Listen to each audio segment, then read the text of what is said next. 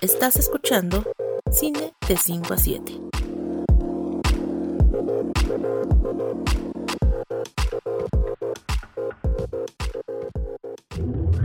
En 1962 llegó a la pantalla grande Cleo de 5 a 7, película en la que su directora, la francesa Agnès Barda, no solo hace una reflexión sobre el tiempo, la vida y la muerte, también es un buen ejemplo de lo importante que es para el cine la mirada femenina.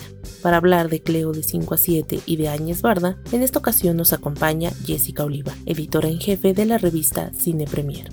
Es así que damos inicio a Cine de 5 a 7.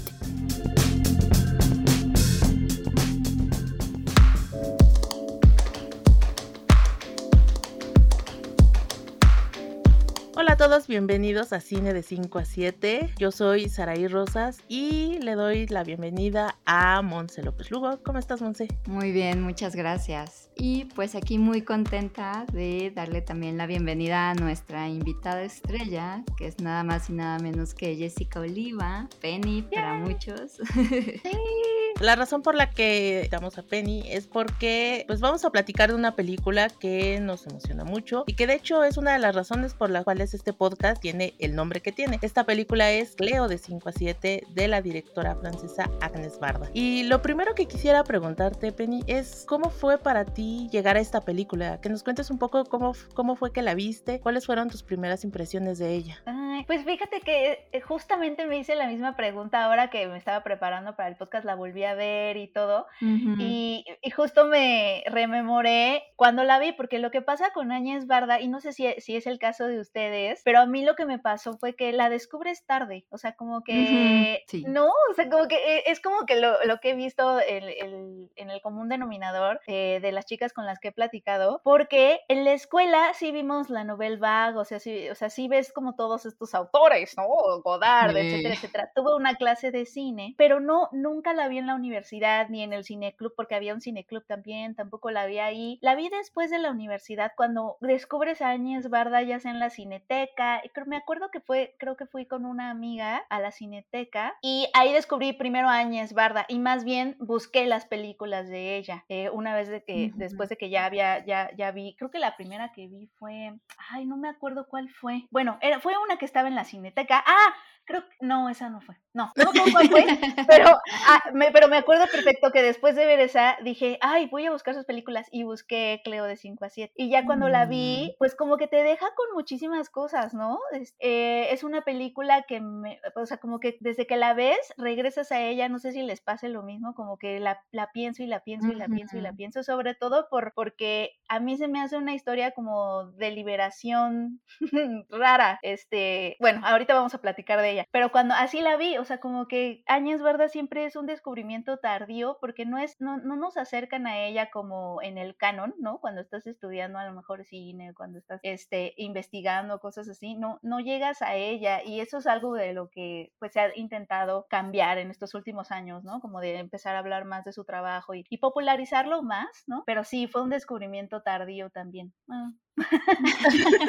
es curioso que lo, que lo menciones y, a, y, ahorita acabas de decir algo que me llama mucho la atención, esto de que te provoca una sensación un poco liberadora, ¿no? Y creo que la película justamente tiene, tiene esa onda, ¿no? Decir un poco de, de, de qué va, ¿no? Esta es eh, la historia de Cleo, que es una joven que está esperando los resultados de una biopsia y mientras está esperando a que llegue la hora para llamar al médico, la vamos siguiendo en, en su rutina, ¿no? Lo que va haciendo a lo largo de dos horas, ¿no? Que por ahí, por esa razón, que se llama de 5 a 7. Es ese periodo de tiempo en el que vamos descubriendo qué es lo que hace, cuáles son sus actividades, las personas con las que interactúa. Y justo decía esta parte de la liberación porque ahora que la volví a ver, es, esta es la segunda vez que la veo, y justamente me dejó también esa sensación, al final, el quitarte como esa sensación de miedo que tiene a veces la, la espera de algo cuando ya uh -huh. sabes algo, ¿no? Es decir, como que te da cierta ansiedad saber una noticia y de pronto cuando ya tienes la certeza, uh -huh. ahí es cuando dices, ok, ya puedo saber si debo sentir miedo, si debo preocuparme o si debo ocuparme, pero ya no está esta sensación de qué pasará, ¿no? De incertidumbre en realidad. Uh -huh. Ustedes también, ¿cuándo la vieron?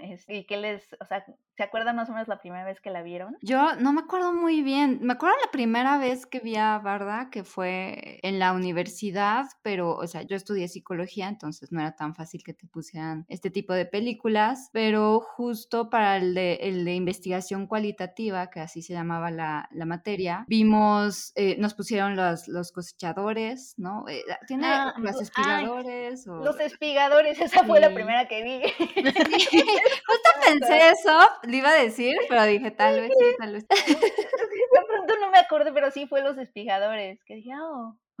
que es una maravilla. Fue como, wow, me acuerdo que ni siquiera fue como que terminara y pudiera decirles me gustó, porque estaba muy sacada de onda de lo que acababa de ver, ¿no? O sea, como que fue que acabo de ver porque parece documental, ¿no? Y sí, obviamente sí lo es, ¿no? Pero para lo que tú estás acostumbrada de lo que crees que es un documental a esa edad, que tendría yo como 20 años, pues piensas que un documental es National Geographic, ¿no? Y más si no has tenido una formación en cine, ¿no? Claro. Y para mí era como, ¿qué acabo de ver, no? Donde este documental aparece la documentalista misma, ¿no? Donde como que el tema no es nada más, vamos a hablar de los espigadores y se enfoca en los espigadores. Yo cuando me dijo de que de eso trataba el, el profesor, yo dije, ah, vamos a ver la historia de los espigadores. Y no, o sea, si de qué hacen, dónde surgieron, qué pasó, etcétera, ¿no? O sea, como algo muy, muy académico, Claro, ¿no? como todo muy como, o un reportaje, ¿no? Porque Exacto. también a veces, ajá, hay documentales que están como muy cercanos al reportaje, en tanto que tienen que ser objetivos, o bueno, quieren ser objetivos, como este concepto de la mosca en la pared, como de no estoy aquí, ¿no?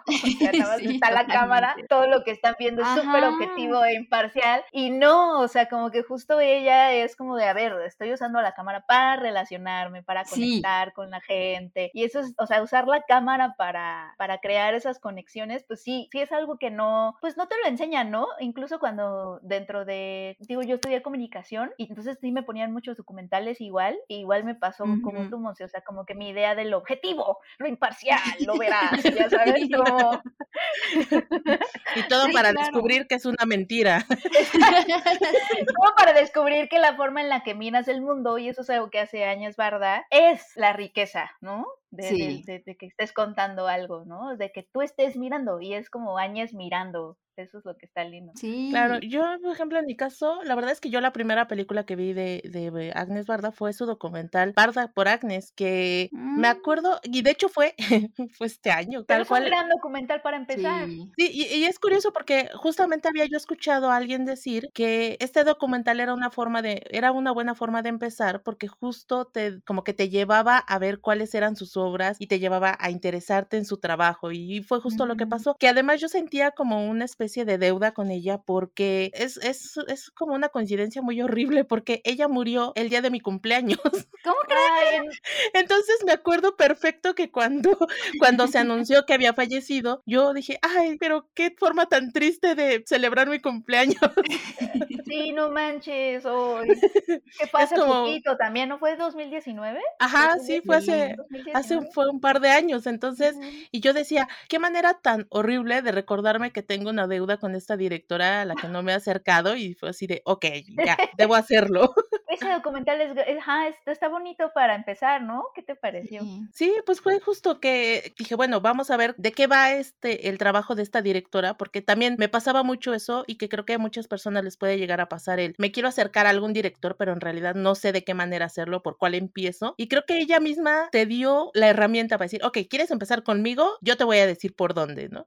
Y eso me pareció muy increíble. Y fue muy curioso porque creo que una de las películas que más me llamó la atención fue justamente Cleo de 5 a 7, por todo lo que explica acerca de cómo fue que la filmó y lo que quería decir de ella y las anécdotas que contaba. Y me acuerdo que en el momento en que dije, bueno, ya abrí esta cuenta de movie, porque ahí es donde está la película, que la voy a ver. Y tal cual fue mi, la primera película que vi ahí. Y me pareció algo muy increíble porque justo esta posibilidad de seguir a una persona casi en tiempo real, porque pues tampoco no dura dos horas la película, dura un poco menos, pero la, la manera en cómo lo hace, algo que parece tan cotidiano que pudiera ser incluso aburrido, en realidad te está diciendo muchísimas cosas de esta mujer, te está contando mucho sin decirte nada con palabras, sino te está mostrando muchas cosas de ella, ¿no? Por ejemplo, la superstición, ¿no? La manera en cómo esas creencias, ¿no? El tarot, los malos augurios y demás, tienen una gran influencia en su vida. Sí, no, y además es eso que dices de, de, seguirla en casi, en casi tiempo real y también además de, de mostrarnos con cada, lo que tiene también Áñez Barda es que cada, y eso pasa como en su filmografía en general, cada fotografía, o sea,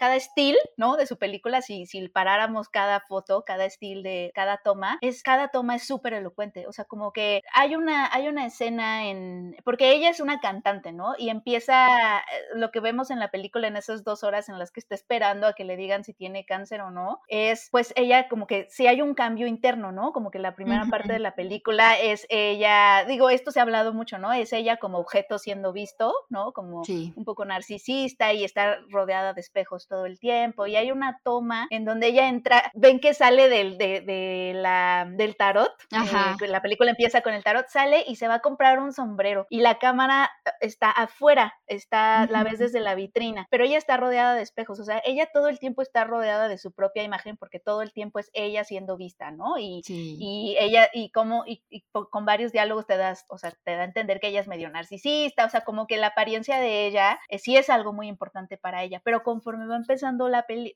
o sea, conforme hay este, este viaje que ella hace como de, luego se va a su casa y luego sale otra vez de su casa, ya en la segunda parte ya vemos que más bien se convierte en, en, una mujer que mira, que no, ya no es esta mujer que es mirada, sino que es una mujer que mira, y entonces sale un poquito de su narcisismo y está increíble cómo lo, eso lo cuenta a Áñez, o sea, cómo, cómo puede contar de ese cambio interno con imágenes, o sea, como que eso es increíble, ¿no? Porque tenemos muchas películas que ahorita con diálogos te dicen, no, es que esto, ¿no? O lo otro, y te dan como la moraleja de todo y los cambios que están viendo sus personajes con diálogo, pero aquí lo vemos incluso en el lenguaje cinematográfico, en las tomas de Áñez Barda, como la rodea de espejos y ahí ya te está dando, como tú dices, Are, un resumen de quién es ella, ¿no? Te dice muchísimas cosas sobre ella, quién es y sobre el cambio que ella misma este, no sufre, porque creo que la libera, pero el cambio que, que ella mm, desarrolla en la película al final, ¿no? Para hasta el final. Y sí, qué horror la espera. O sea, creo que todos nos podemos identificar con eso. sí, qué horror.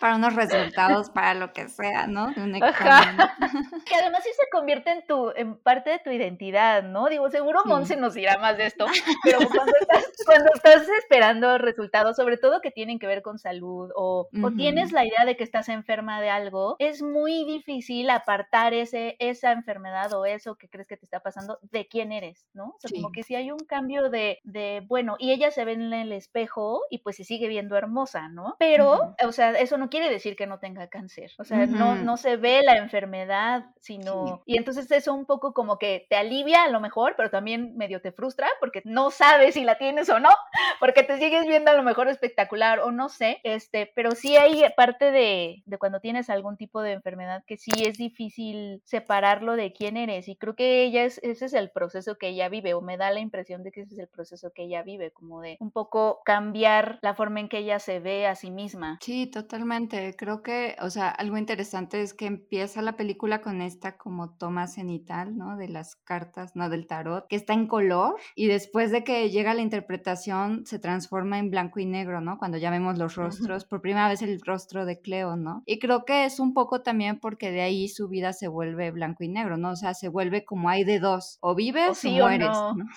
exactamente, hay un sí o es un no. Que a mí me llama mucho la atención el final, porque el final hasta como que ella se saca de onda, ¿no? De que el doctor como que no le dice sí, no, no le dice como, ah, sí, pues vente y te hacemos radiación dos meses y todo va a estar bien, ¿no? si vas a la radiación. O sea, como sí, como que hasta tú te sacas de onda, ¿no? Porque yo esperaba como otra respuesta, ¿no? Y algo más melodramático, ¿no? Sí, claro, algo más impactante. Sí. llevas esperando dos horas, casi dos horas con y es como... sí. de, pronto como que se siente un poco anticlimático eso, ¿no? Que te imaginas como al doctor así llegando con su bata y su, su sobrecito y diciendo, señora, usted, usted está enferma, no sé, algo, algo así. Y de repente es el señor ya yéndose de vacaciones, yo qué sé. Ah, sí, no se preocupe, véngase para mañana y ya mañana lo arreglamos, ¿no? Sí, ni tan interesado, sí. Pero eso es lo, es lo, que está cañón porque ella ya pasó todo su proceso de, se, de, se convirtió de objeto en sujeto y mira y entonces ya empieza a ver lo que hay a su alrededor y si se sale un poco de ella misma, deja de pensar tanto en ella, escucha las conversaciones de París, bueno, de las calles, y, o sea, empieza a ver su alrededor por primera vez, ¿no? Ajá, y llega, bueno, pues ya mañana, no sé qué, ¿no? O sea, como que también creo que eso es algo muy, que te puedes identificar, como esos, hay, hay cambios luego muy internos que son tan épicos y obviamente no se van a ver, ni siquiera se van a ver reflejados a lo mejor como en la situación que tú estás viviendo. Yo me acuerdo, a mí me da un buen de pena contar esto porque no es, no es lo mismo que esperar a que te digan que tienes cáncer, pero hubo, yo, a mí hubo una época en que se me cayó mucho el pelo. Entonces, igual me pasó como que, como que se volvió como parte de mi identidad el tenerle miedo a cepillarme, el tenerle, ¿saben? Como esto de, o, pasar todo el día con tu coleta de cabello y esperar ese momento en la noche en que te la quitas y quién sabe cuánto cabello se va a ir. O sea, como ese tipo de cosas que a lo mejor no son tan graves, pero que sí, o sea, sí siento que me afectó mi identidad. y entonces lo que tuve que hacer es, este, al principio estaba como muy al pendiente de mi imagen, o sea, como que al principio estaba tratando de ver cómo estaba mi cabello en cada espejo o en cada reflejo que, por el que pasaba, ¿no? O sea, yo era la que me estaba viendo en el, en el cristal de las oficinas, ya sabes, y con gente atrás viéndome todo el tiempo, oyendo o, agarrando mi celular y, hacer como que me hacía una selfie, pero nada más para checar cómo estaba mi cabello, o sea, como muy obsesionada con verme en el espejo para ver si mi cabello seguía ahí, básicamente. Y sí hubo un cambio, no como el de Cleo, pero sí me acuerdo de un día en donde en lugar de estar viendo mi reflejo, sí, me empecé, sí empecé como a esforzarme en enfocarme en lo que pasaba a mi alrededor, o sea, como un poco para salir de ese ensimismamiento, ¿no? O preocupación. Y sí es un, sí es un cambio, o sea, como que no te das cuenta de, o sea, sí me, y además sí me sirvió, o sea, sí me sentí un poquito liberada como de, ah, a ver, soy más que mi cabello, puedo ver lo que hay a mi alrededor, este, puedo escuchar a las personas cuando hablan, porque eso es otra cosa que pasa cuando estás como muy obsesionada con algo y muy ensimismada, como que no, hay es como esta incapacidad de relacionarte o, de tener un encuentro, como de escuchar a la otra persona, como de, como estás como tan pendiente de tu, en mi caso fue, la obsesión era mi cabello, ¿no? Que además es súper contraproducente amigos, porque, o amigues, porque si se está cayendo el cabello, seguro es por estrés y te estresas más. Eso no ayudando. Cuida tu salud. Ajá, pero esa película me recuerda mucho esos momentos en donde empiezas como a atreverte a mirar a tu alrededor. Claro, y es curioso esta, esto que dices, ¿no? De la manera del ensimismamiento, porque incluso creo que la misma película muestra cómo ella está tan metida en esta idea de ya se siente casi moribunda y cuando las personas que a su alrededor se la encuentran y platican con ella y es como, pues tú te ves bien, o sea, ¿qué te pasa, no? O sea, no es algo visible su enfermedad, pero para ella es como si hacia afuera ya se notara que está muriendo y la gente no se diera cuenta de eso, ¿no? Incluso eh, este, este encuentro que tiene con los, con los músicos cuando van a practicar con ella, que le dicen, es que tú siempre estás haciendo dramas, ¿no? Siempre estás así, es, haciendo casi berrinche por todo cuando pues no está pasando nada, ¿no? El, esta idea que de pronto ella se siente como muy menospreciada en su talento y demás, que creo que viene muy conectado al cómo se siente y, que, y que justamente ella dice, ¿saben qué? Yo, yo me voy de aquí porque esto no, no está funcionando. Y es hasta que se quita como todo ese alrededor que realmente empieza a, conectar lo que siente de una manera diferente, ¿no? Y, y, no a tener como el, ya soy esta enfermedad, ¿no? El, aquí hay otra cosa más. Sí, totalmente. Y, cuando conoce, ¿no? A este soldado que es como alguien que se va a enfrentar, o sea, como que hay una conexión, ¿no? En dos personas que se enfrentan con la muerte, con la posibilidad de la muerte, ¿no? Porque ni siquiera es como que esté diagnosticada como tal, ¿no? Y, Exacto. Y creo que también, bueno, cuando hablamos de Barda y también teniendo a Penny aquí, creo que es inevitable hablar de feminismo, porque creo que también algo que me gusta ahora que mencionaban de esto, de que ella tiene que salir, ¿no? A estos exteriores para como ir viendo a las personas, también creo que es muy interesante el poner a la mujer en lo público, ¿no? No es tan común incluso en las películas. Usualmente la mujer está en lo privado y el hombre está en lo público. La mayoría de las películas o filmes que una mujer protagonista son como mucho en interiores, ¿no? Y usualmente como que no las vemos tanto en exteriores y menos solas. Usualmente o van acompañando a alguien o algo similar. Y aquí como que sin, sin explicarlo y decir, miren, ¿no? Sino que estamos viendo a una mujer caminando sola por París, ¿no? Y encontrándose un montón de gente que tiene un poquito este formatito de road trip, porque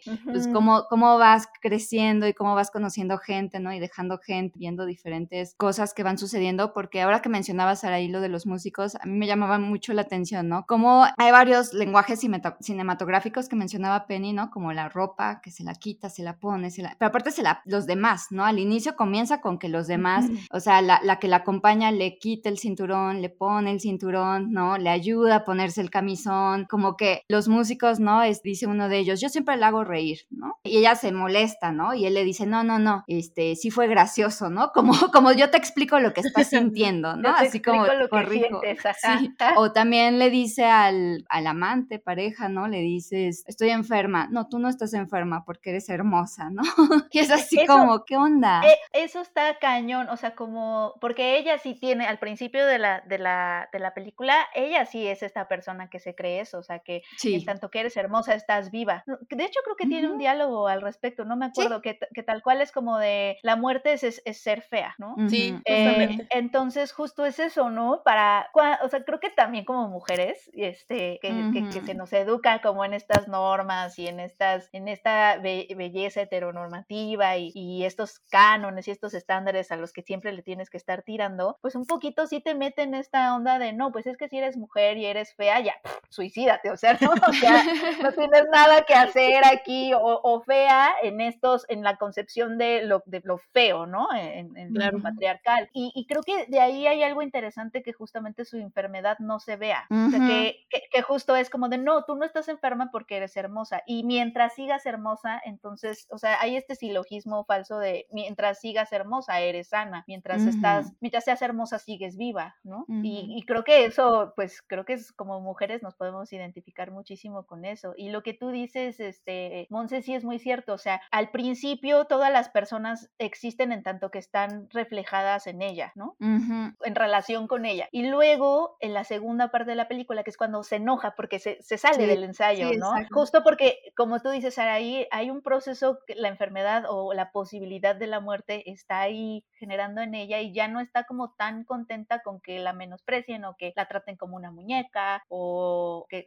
exacto, que no, que no la tomen, que no tomen en serio realmente, ¿no? Porque todo esto de qué berrinchuda, bla, bla, bla, que también de nuevo todas las mujeres nos podemos sentir. ¿Cuántas veces nos han dicho eso? ¿Cuántas veces? Y que después cuando ella como cambia, o sea, su concepción de sí misma, más bien ella se convierte en una mujer que mira, creo que ahí es todo, ¿no? Y en tanto que también Áñez Barda, su reputación es de que es una mujer que mira, o sea, Áñez Barda es, es una mujer que mira, es una cineasta. Entonces, eso también lo vemos reflejado en la segunda parte de Cleo, de cuando está en la calle y, no solamente está en, este lugar público, que como bien dices, pues se espera que ella espera, sobre todo si está esperando algo, que espere en su casa, ¿no? Exacto. O sea, que, que espere en su casa ahí, a ver, el doctor le hable pacientemente y ella se sale a caminar y más bien mira a su alrededor. Creo que son pequeñas como rebeliones, ¿no? Yo siento. Incluso la propia taxista, ¿no? Que les toca, que llama mucho la atención, ¿no? Que ellas como que están sacadas de onda, ¿no? De, ah, no te da miedo, pero ¿y qué haces de noche, no? Si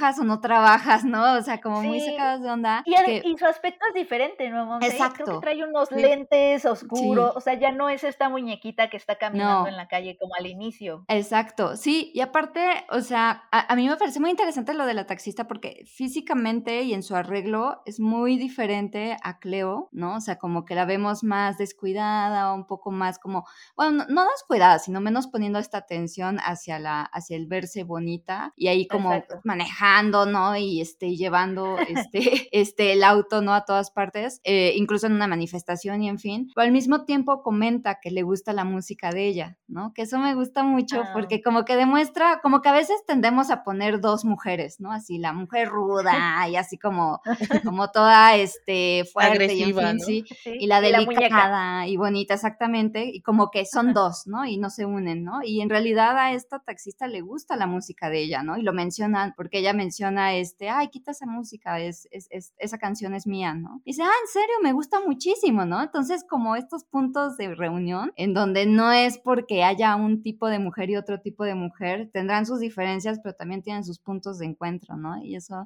se me hizo muy bello. Que justo ahí eso me lleva a, a la pregunta que te quería hacer, esto, el, tú mencionabas que Agnes es una mujer que mira. ¿Qué tanto es importante que el cine tenga esta mirada de las mujeres, ¿no? Porque creo que de unos años a la fecha se ha vuelto más un tema que a la gente le está poniendo atención, el que haya cada vez más directoras, que las películas que hacen estas directoras aborden temas que no suelen ser asociados al trabajo de directoras, es decir, que ya no son solo las comedias románticas, sino que se están metiendo a hacer otro tipo de cosas. Y esta perspectiva femenina, ¿tú hasta dónde crees que es necesario que, que la gente vea la importancia que tiene que esto existe en el cine? Ay, no, pues yo creo que es súper importante, eh, no solamente que, que las mujeres eh, tengan pues la oportunidad de compartir la mirada, porque es que ese es el asunto. Las mujeres miramos, no es como que, no, ¿sabes? O sea, como que si partimos de que las mujeres miramos, ¿no? O sea, no es algo inventado, no es ciencia ficción, no es, ya, ya te, te, hace absurdo que no tengamos la oportunidad de compartir esa mirada, ¿no? Porque existe. Y creo que lo que ha pasado por mucho tiempo es que eh, mucho del cine industrial, y esto se, y creo que Áñez Barda también lo, lo, comentó mucho, eh, mucho del cine industrial de, de, de, este siglo, del único siglo que ha estado el cine, nos ha hecho creer que, que esa mirada no, quizá no existe, ¿no? O sea, nos ponen más bien en el lugar del hombre blanco, heterosexual, mirando a las mujeres. Y eso por un lado, eso en el cine. Y por otro, también creo que a mí, yo también como mujer sí pasé por un proceso y que creo que de, darme cuenta de que yo también miro y que yo también me puedo mirar a mí, porque cuando yo era adolescente o cuando somos adolescentes, se nos, más bien se nos enseña a mirarnos a través de los ojos de los demás. Te ves en el espejo no con tus ojos, sino a través de los ojos de los cánones de belleza o, o de tus compañeros de salón, por ejemplo, en el caso de la secundaria, ¿no? Que si te van a considerar bonitas y no, sí. Es decir, como que te ves mucho a través de los ojos de los demás, entonces eres como un objeto que es mirado. Tu valor, a lo mejor empiezas a pensar que tu valor depende de, pues, que, de qué tanto se te mira, ¿no? Cuánto, cuánto se te miran o, o lo que piensan las personas o el mundo cuando te miran. Y creo que ese cambio que tiene Cleo, que me parece súper bonito, es justo darte cuenta que tú, tú, eres, tú, tú, miras, ¿no? O sea, tú no eres nada más, es más, no eres este objeto que, que es mirado, ¿no? O sea, eres un sujeto que mira. Y creo que eso es súper poderoso y es súper como, creo que es muy sutil, ¿no? y, y, creo que hasta ha de ser muy difícil de inculcar. O sea, si yo tengo una hija, no sé cómo hacer eso, pero creo que tiene, tiene que ver totalmente con la mirada. Y si partimos de que nosotras somos, no somos minorías, o sea, somos como la mitad de la población, o un poquito más de la mitad de la población mundial, y miramos, no tiene sentido que no haya eso reflejado en el cine, ¿no? Como que hay como la mitad de la realidad que no estamos viendo, más bien. Claro, y el que no exista esta, esta posibilidad de, de mirarnos a través de otras mujeres, pues también siento que, que nos está haciendo perder pues, ciertas experiencias, ¿no? Porque podemos aprender mucho a través de lo que han mirado otras mujeres, que nos puede servir para nuestras experiencias propias, que a final de cuentas también el cine tiene esa posibilidad, ¿no? A través de una historia de, de alguien más, resulta que tú puedes ver reflejado a lo mejor no el mismo problema o la misma situación, pero sí algo que te sirve para, pues tal vez resolver o pensar mejor algo por lo que tú sí estás pasando, ¿no? Y, y, a, mí, y a mí me llamaba la atención sobre todo porque esta es una película de 1962, es decir, ¿por qué algo tan poderoso como esto no, no ha terminado de cambiar la industria del cine, ¿no? Es decir, ¿por qué Cleo de 5 a 7 no ha cambiado el mundo? Exacto, o sea, yo lo que pensaba cuando la veía, decía, es qué tan increíble esta película que esté reflejando problemas que seguimos viviendo en esta época, ¿no? Es, es ciertos temas y cierta mirada a, a, cómo somos las mujeres y estas ideas que ya decíamos antes de lo que significa ser mujer y que siguen estando en, en muchas películas en el cine, ¿no? Hace poco hacíamos un programa sobre esta película de Holiday y justo decíamos cómo a veces incluso en estas mismas películas de comedias románticas tan como tan actuales hay estos problemas de que las mujeres son vistas de una manera muy caricaturizada, ¿no? Es una mujer que no responde de la manera en que realmente lo haría. Y una película del 62 sí está contestando esas preguntas, sí te está diciendo esas cosas que una del 2006 no está haciendo. Entonces, ¿qué pasó en ese proceso, no? Y creo que también tiene que ver, no sé qué opines también, Monse, tiene que ver, creo que Áñez tiene que ver mucho, porque es que aquí el otro problema es que no porque sea una película dirigida por una mujer va a estar como descolonizada, ¿no? Porque también nosotras pues crecemos en esto, ¿no? O sea, sí tenemos que pasar por un proceso igual de colonial, ¿no? De, de hacernos, de salir de la Matrix un poquito para, para poder, ¿no? Porque eso no, no es garantía de que una película no va a reproducir, dirigida por una mujer no va a reproducir los mismos machismos, porque pues esa mujer también creció en este sistema patriarcal, ¿no? Pero yo creo que mucho de lo que Áñez pone en sus películas tiene que ver con que ella misma forma se forjó un camino muy distinto hacia el cine que sus contemporáneos, ¿no? Los señores de, del, del, realismo italiano y etcétera, etcétera, porque ven que ella, o sea, ella era, o sea, estudió historia del arte, después eh, hizo fotografía y, y, así es como llega al cine, no llega como admirando, por ejemplo, a los, a los cineastas, de, ella, ella ha dicho que no había visto ni 10 películas, ¿no? Cuando la película. Ella realmente el arte pictórico es el que la lleva a probar el cine, porque justamente la fotografía se le empieza a quedar corta. Ella empieza a decir que en la fotografía no puede reflejar el tiempo, ¿no? Entonces tiene que llegar al cine, porque quiero, quiero ese tiempo, quiero, quiero, quiero capturar el tiempo, ¿no? Algo que la fotografía no te deja. Entonces, así es como llega al cine, pero no llega al cine habiendo como, habiéndose alimentado de todos estos otros, a lo mejor, este otro camino de todos los señores cineastas de, que, que, que haya ella usado como referencia, sino ella sola empieza como a forjar su propio camino, lo cual, bueno, tampoco es un, tampoco es el pretexto para que los estudiantes de cine no vean cine y digan, Áñez Vargas logró filmar su película sin llover. No, o sea, no, o sea, ella, ella era, esta, estaba, tenía una cultura visual gigantesca y por eso también hace muchísima referencia a cuadros y a historia del arte en sus películas porque viene desde ahí. Entonces, no sé si también tenga que ver con, con, esa propuesta, ¿no? Que no está un poco como, pues no manchada, pero, pero es un poco em, ella alimentarse de otras cosas que se ven reflejadas en su cine y no a lo mejor las referencias de otros cineastas, ¿no? O del cine industrial o, o no sé. Que eso es lo que pasa, que muchas veces nuestra cultura visual está muy empapada de, pues, del cine industrial, ¿no? O sea, del cine mainstream del, y, de, y, de, y de, de Instagram ahorita ¿no? este, nuestra cultura visual a lo mejor no va a ser pues, impresionista, o no sé, o sea, ¿sabes? Este, tiene que ver mucho con, con de qué nos vamos alimentando y creo que tiene que ver con eso, me, me atrevería a decir. Sí, o sea, creo que eh, es, viste en el punto de algo que sí pensaba si lo vamos a hablar o no lo vamos a hablar, pero, o sea, tanto, sí, o sea, es inevitable que hasta cierto punto lo androcentrista también lo tenga una propia mujer, ¿no? Es en cierta forma introyectado sin que nos demos cuenta. Como también algo que de pronto me sucedió, ¿no? Yo estaba muy contenta, ¿no? Y decía, sí, está padrísima, porque justo hace poco hablamos del bebé de Rosemary, ¿no? Y cómo es esta mujer encerrada, ¿no? Y ver a una mujer en espacios abiertos caminando. Yo tengo este gusto, es, no sé si existe el género, pero tengo este gusto por mujeres solas caminando, ¿no? O sea, buen día, Es que es una actividad extremadamente peligrosa en el México. Sí. sí, totalmente. Vayamos Lamentablemente. o sea, es muy peligroso una mujer caminando sola en la calle. Sí, sí, totalmente. Tiene muchísimos significados, ¿no? A mí me encanta, por ejemplo, Wendy and Lucy de Kelly Richard. Es una película que me, me fascina, ¿no? Y lo que de pronto yo estaba muy contenta, ¿no? Y de pronto, por ejemplo, hay una escena, ¿no? Donde cuando va y visita a esta amiga que ella posa para escultores y le dice que no te da pena, ¿no? Y ella dice, no, porque yo no estoy orgullosa de mi cuerpo, yo amo mi cuerpo. Y dije, wow, qué interesante, ¿no? Entonces, eh, y sí, dije, como, o sea, tengo que procesarlo, ¿no? O sea, ¿qué, qué significa eso, no? ¿Qué significa eso?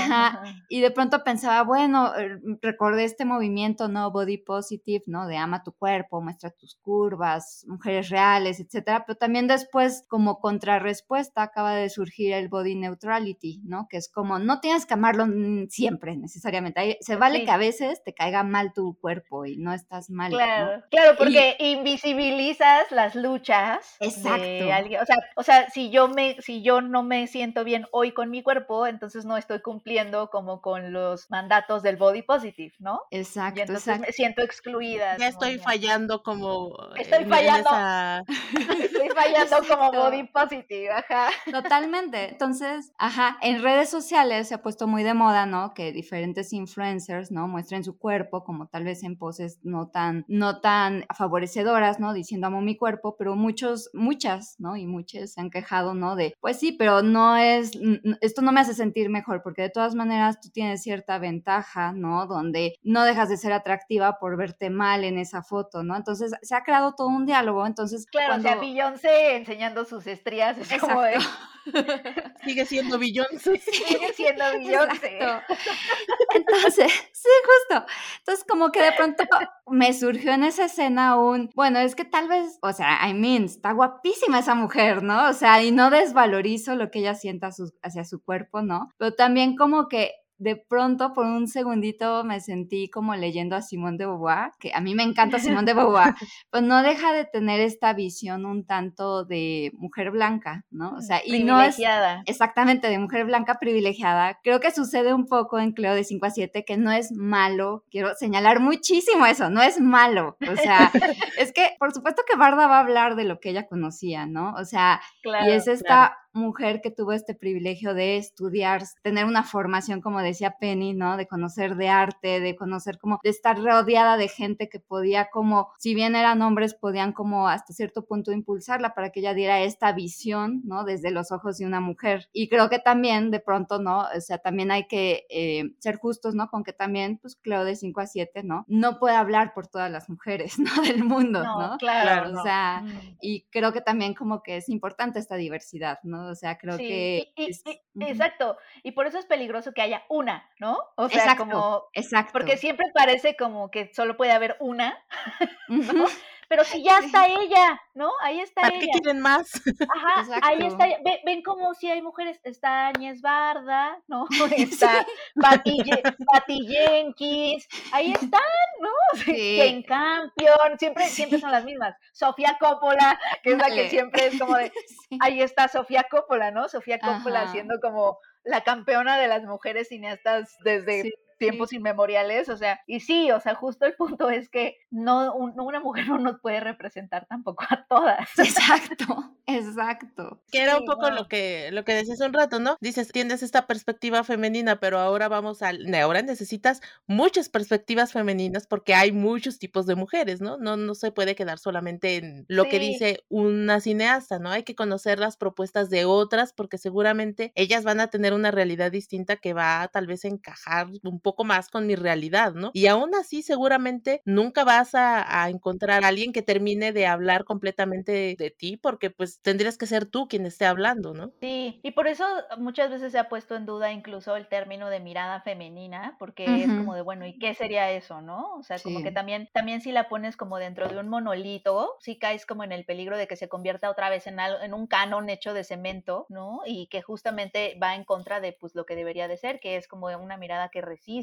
a lo mejor a lo hegemónico, pero que tampoco puedes como darle una definición de cemento porque entonces caes en lo mismo. Y dejas fuera, eh, excluyes excluyes y deja de estar como vivo, ¿no? Un poco ese concepto. Y, sí, o sea, ese, ese creo que es un debate como así milenario de, bueno, ¿y entonces qué sería la mirada femenina? Bueno, pero entonces, ¿qué sería? O sea, ¿por qué tiene mucho de experimental, no? Esa es otra cosa. ¿Por qué, ¿Por qué la mirada femenina o lo que se ha llamado mirada femenina sucede o coincide con que también experimentan muchísimo con la forma, ¿no? En el, con lenguaje cinematográfico y tiene que ver con lo mismo, con, porque estás resistiendo a una forma de un canon de cine que se te dijo, el cine tiene que tener tres actos y el clímax y, ¿no? Y el, viaje del héroe que es profundamente masculino, o sea, como todos esos como cánones narrativos que también la mirada femenina un poco como que, o las miradas femeninas o las miradas de resistencia como que también quieren cuestionar. Claro, justo me acaba de suceder que para Filmsteria quiero hacer un texto de The Power of the Dog de Jane Campion y estaba yo misma pensando, bueno, ¿y qué pensarán los hombres, no? Entonces pronto yo ya estaba redactando un tweet así de, ah, me gustaría saber la opinión de los hombres y no sé qué, o sea, que, que se identificaban, en fin. Y borré, o sea, no lo, no lo envié porque después dije, es que Jane Campion no está hablando por los hombres, ¿no? O sea, está hablando una historia desde su punto de vista, desde su propia perspectiva. O sea, ella no está diciendo los hombres sienten esto, ¿no?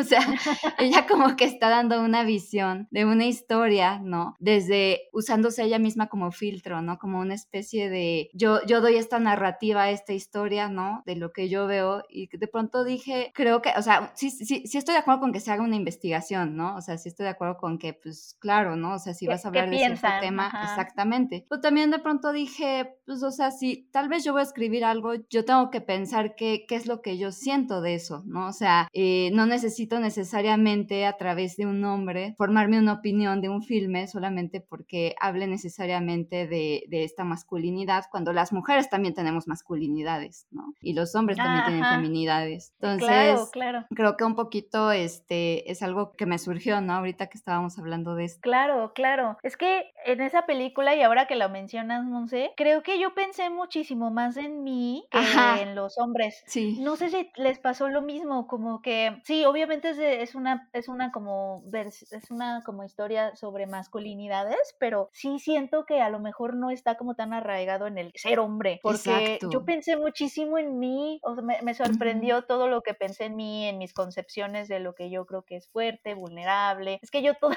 toda la película me la pasé preocupada por el chavito, por el vulnerable, por el frágil, por el que hace las flores de papel. O sea, yo un poco estaba haciendo Phil Burbank, ¿no? O sea, que es el de Benedict Cumberbatch. Lo estaba viendo un poco para abajo. Sí. Y, la película me da todas las señales del mundo de que ese chavito no necesita ni cuidado. Exacto. Porque, porque, no, porque eh, de pronto, así como super a sangre fría, abre el conejito. O sea, eh, realmente la película me muestra una y otra vez que ese, que, que Peter, al que yo considero frágil nada más porque parece fideíto y es blanquito, realmente, o sea, no es, no es nada débil, ¿no? Y me lo dijo con la película una y otra vez y yo una y otra vez no le hice caso. Entonces, me, pareció como magistralmente, o sea, magistral de Jane Campion eso. Justo que al final de pronto te ves sorprendido por lo que termina siendo el personaje, ¿no? Dices, pero ¿de dónde salió eso cuando, como dice Penny, todo el tiempo te estuvo avisando, ¿no? Y es, Nos ¿por qué te sorprendes? Todo el tiempo y aún así no ves la película venir, si es como, hay algo mal con mis concepciones de fuerza, ¿no? De poder, de debilidad, de fragilidad, de control, porque obviamente eh, quien parece que tiene todo control ahí es Phil Burbank, ¿no? O sea, porque además te, hay un punto en donde te dicen que además estudió en Yale, o sea, además dices, no, además es súper inteligente, además de bravo, además de salvaje, además de, no, sabes que es un personaje que sí puede como acabar, ¿no? Con todo, pero y hasta él mismo se pone, él mismo se pone en esas situaciones, ¿no? De peligro, o sea, no es que las situaciones de peligro lleguen a él, sino que él las busca, ¿no? Entonces, ah. eh, eh, son esas cositas que como que no notas, pero justo, y es por eso, ¿no? Que también creo que es importante decir que Cleo de 5 a 7 no es para mujeres, ¿no? Porque de pronto se puede sentir como el cine de. Barda, es un cine femenino. para mujeres. Para las mujeres, y es el cine de mujeres, y hablemos de cine de mujeres, y entonces, y es como, wow, wow, wow.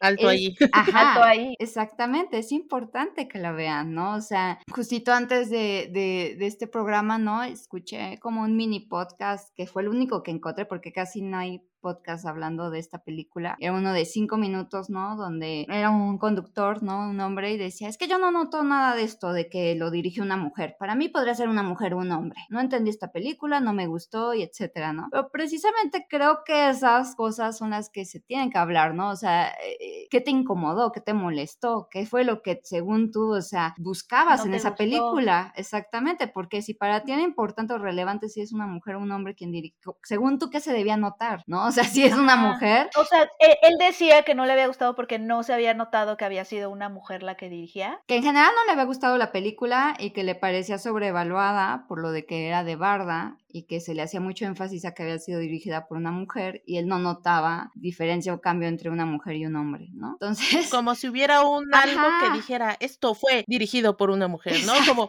como si le pusieran un marquito a la película o algo, ¿no? Eh, aquí, vean, esto es algo que hace una mujer. Y es por eso que digo, no, a ver, probemos, ¿no? O sea, veamos este tipo de historias, no, no son, porque de pronto creo que el problema que también sucede es que se toma como que entonces es el cine para mujeres y es como ya no se quejen, ahí tienen sus directoras, mujeres vean a sus directoras, ¿no? Y es como, no queremos nada más que, este, que se les dé la, la, oportunidad y les den salas de cine, sino que también, o sea, sean vistas, ¿no? O sea, lo que decía Penny, también que nos dejen ver, pero también nosotras ser vistas, porque a veces las mujeres, ¿no? O sea, somos como que, que no se note, ¿no? O sea, creo que por ahí le decía, ¿no? Esta, la que, la que acompaña a, a Cleo, que es como su asistente, le, le, menciona, ¿no? Este, no le digas que estás enferma, eso a los hombres no les gusta.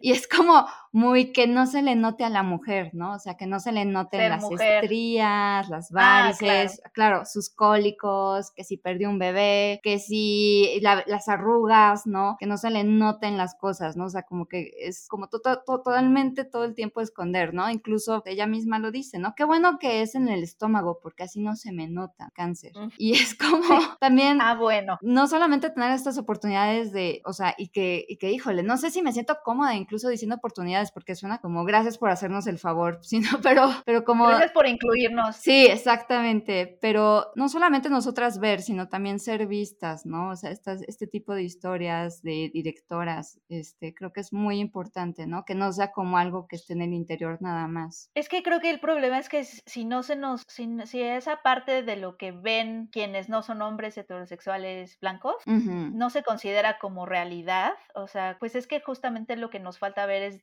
partes de la realidad, ¿no? O sea, como que ese es justo el sesgo, que crees que la realidad es una, o que la historia con H mayúscula es una, en lugar de muchas historias, ¿no? O muchos feminismos, o muchas miradas, o muchos, y que la realidad está compuesta de todas esas miradas y que si ves una, pues te va a faltar muchísimo, ¿no? Tienes una realidad muy sesgada, un imaginario muy sesgado. Y creo que ese es el, punto, que es mientras no se, se, les considere como una realidad, o sea, es que, por ejemplo, hay muchas cineastas, directoras que cuentan que a lo que se han enfrentado a la hora de costar sus, sus historias es que las, las realidades de las que ellas quieren hablar no se consideran dignas de ser contadas, ¿no? Porque, de nuevo, tienen que ser estas historias de acción, ¿no? Le falta acción a tu historia, o, o viajes del héroe, etcétera, y obviamente, pues no, ¿no? A ellas les, les interesa contar otras cosas, ¿no? Dependiendo de, de dónde tú estés viendo la realidad, de dónde estés parada, parade, parado, pues va a ser lo que vas a contar. Y que si no sigues a lo mejor eh, con este arco narrativo tan convencional, hay esta idea de que tu historia no es una historia,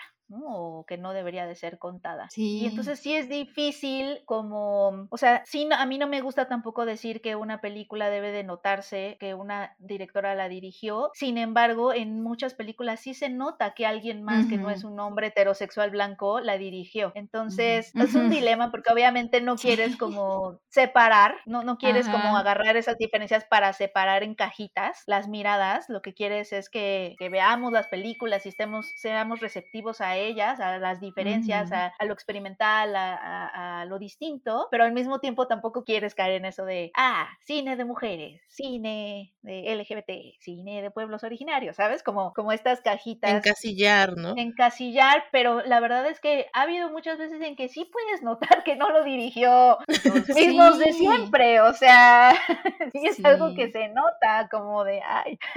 No sé qué piensen ustedes, pero pienso un poco que a veces este problema viene en que pareciera que si ya se hizo una película abordando un tema específico, ya se habló sobre ese tema específico y ya se ha dicho todo y ya no hay necesidad de que se haga más cine alrededor de ese tema. Y de pronto te das cuenta que en realidad lo que se necesita es que muchas personas hablen sobre cierto tema para que entonces conozcas pues eso eh, porque es mucho más complejo de lo que parece, ¿no? A lo mejor lo que decíamos un poco al principio, ¿no? Tú estudias comunicación pensando que vas a descubrir la verdad y vas a hablar con toda la eh, franqueza del mundo y te das cuenta que en realidad tienes que ir agarrando como fragmentos de diferentes lugares para contar esa historia, porque todos lo vieron de una forma diferente, ¿no? Y a veces pareciera que eso es lo que se necesita, ¿no? No tanto como la mirada de la mujer o la mirada del hombre, sino más bien la mirada de todos como personas para saber, pues, y conocer más sobre ciertos temas, ¿no? Que en este caso, pues, por ejemplo, aquí estamos conociendo una perspectiva, pero sería interesante a lo mejor que otra mujer nos contara tal vez esta historia y a ver qué es lo que haría ella, ¿no? Y qué es lo que harían otras personas y que eso sería interesante también, ¿no? Sí, totalmente. Creo que, o sea, con lo que decía Penny me recordó que este año leí la de esta novela de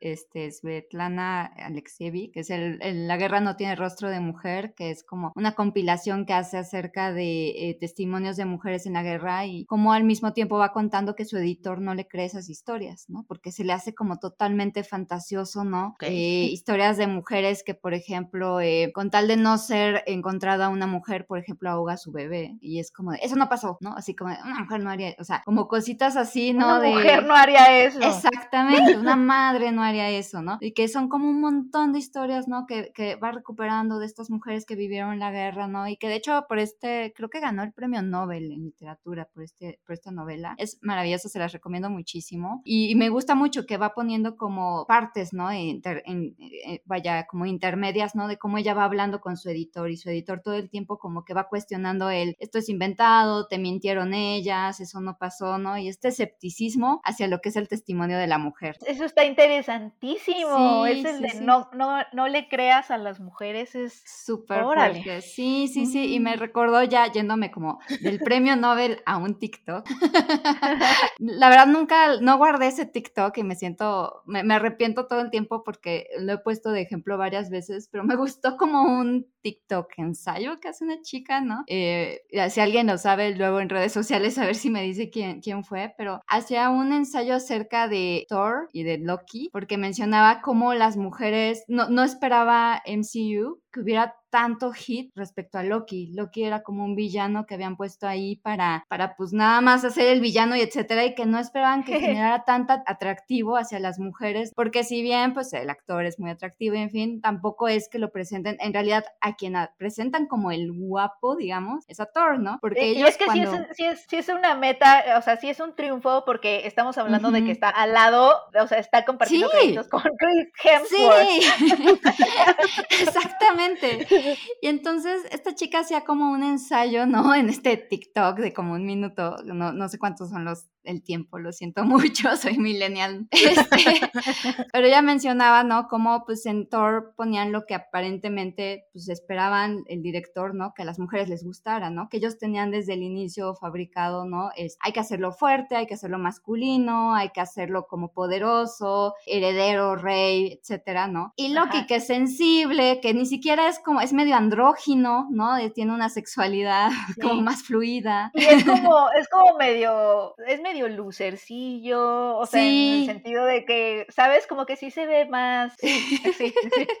como, que no, no se ajusta a esta idea de el superhéroe masculino, ¿no? Exactamente. exacto. Conectó más con las mujeres, ¿no? Porque se sintió como más cercano, ¿no? Se sintió como alguien que sí podías conocer más que a este otro hombre que es un poco más cavernícola, ¿no? Más como, vamos a romper cosas, ¿no? Con mi mazo, ¿no? Que sí rompe la taza, ¿no?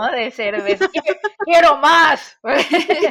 y que se nos vende eso como mujer, a ti te tiene que gustar, ¿no? Es lo que la cultura te señala, esto te debe gustar, ¿no? Y como que te hace dudar de, pero ¿por qué me está trayendo el otro, no? Exacto, exacto. Y bueno, y sí es este bisexual, ¿no? Eso se sabe que. Sí, sí, sí. O sea, esta tiene también una sexualidad fluida. Ajá.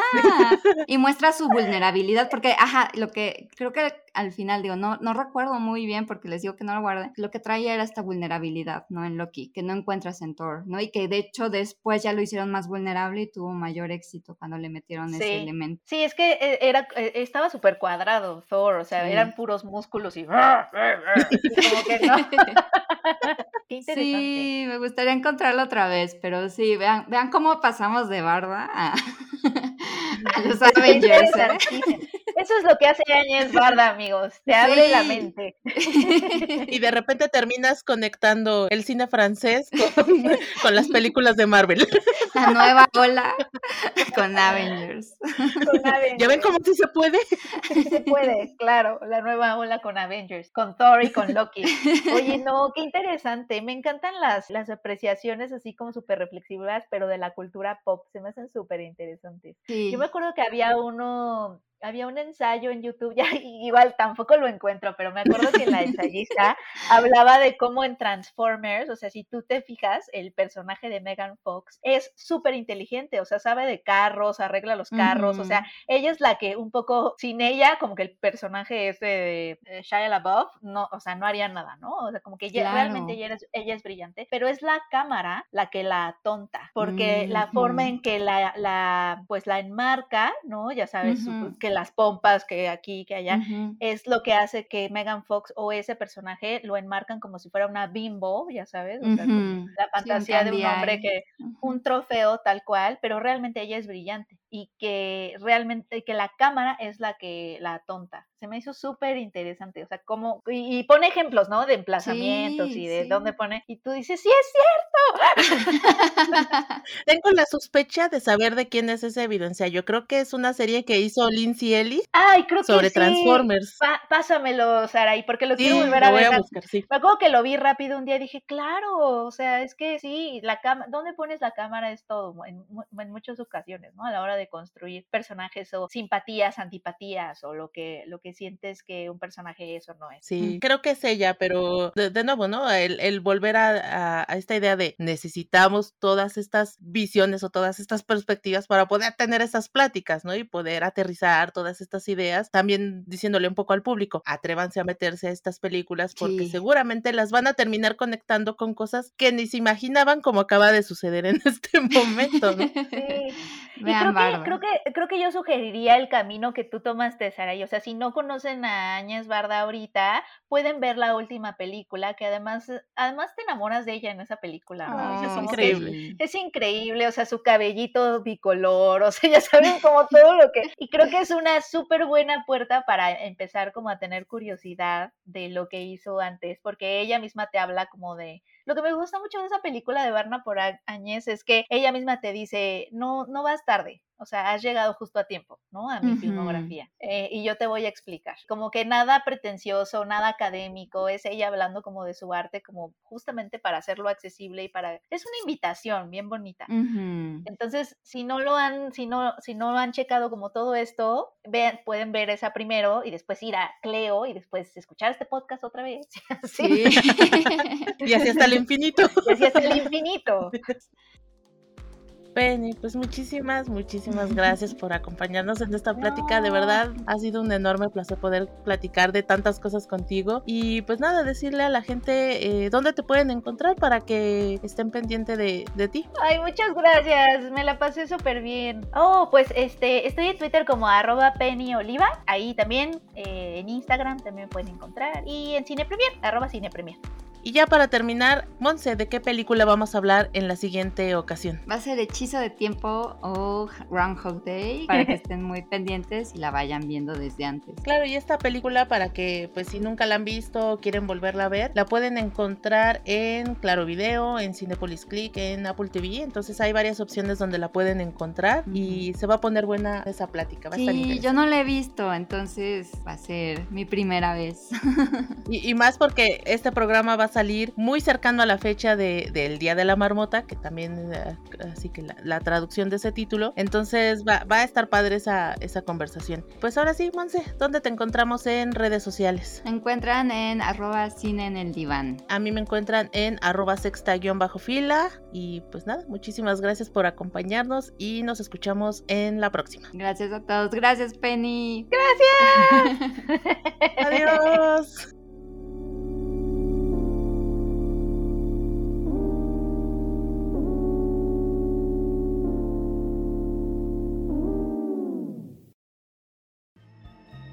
Gracias por escuchar Cine de 5 a 7. Si te gusta este contenido, suscríbete y síguenos en Twitter en arroba cine de 5 a 7 para estar al tanto de nuestros nuevos episodios.